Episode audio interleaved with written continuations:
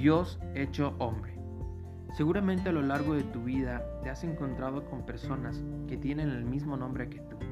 Mi nombre es Tomás y ha sido casi difícil encontrar a alguien que tenga el mismo nombre que yo, pero seguramente tú sí lo has hecho.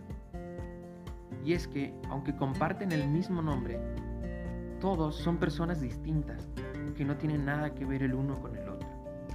La Biblia nos presenta a Dios en tres personas distintas, íntimamente relacionados y unidos. Padre, Hijo y Espíritu Santo comparten la perfección del Dios admirable, sublime y único. Pablo escribió la carta a los colosenses en primer lugar porque algunas personas comenzaban a enseñar que Jesús no era Dios.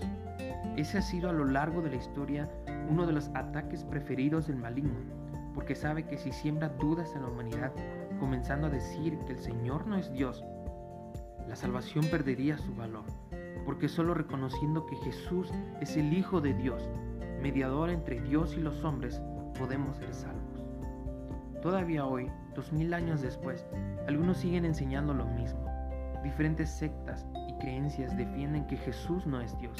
Deberían leer esta carta para darse cuenta de su equivocación fatal. Cuando Pablo escribe en la segunda mitad del primer siglo, muchos predicaban el Evangelio añadiendo filosofías e ideas de las religiones de moda. Esa era una manera de no parecer tan radicales y llegar mejor a todos. Pensaban que adulterando la verdad no se meterían en tanto problema. Muchos caen en la misma equivocación hoy en día.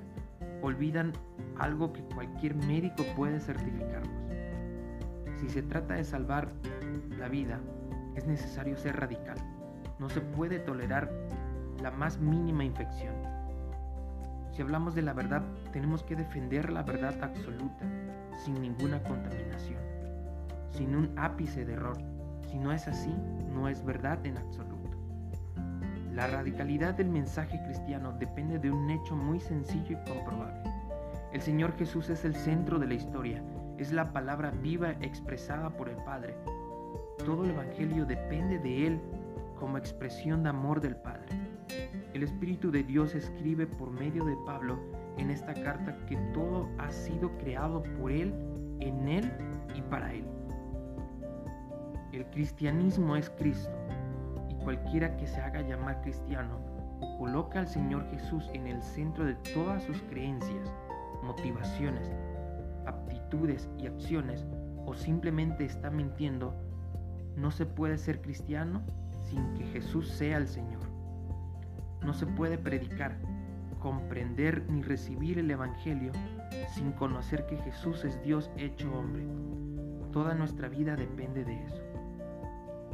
Si habéis pues resucitado con Cristo, buscad las cosas de arriba, donde está Cristo sentado a la diestra de Dios.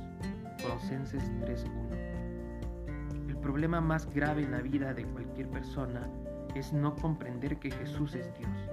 La justicia, la paz, la libertad verdadera y el amor no gobernarán nuestro mundo hasta que no lo haga el Rey de Reyes y Señor de Señores. Hemos sido resucitados con Cristo, puesto que Él es Dios, puede transformarnos y llenarnos de vida por medio de su Espíritu. Es el momento de dejar de escuchar las tonterías que algunos pueden decir y buscar las cosas de arriba.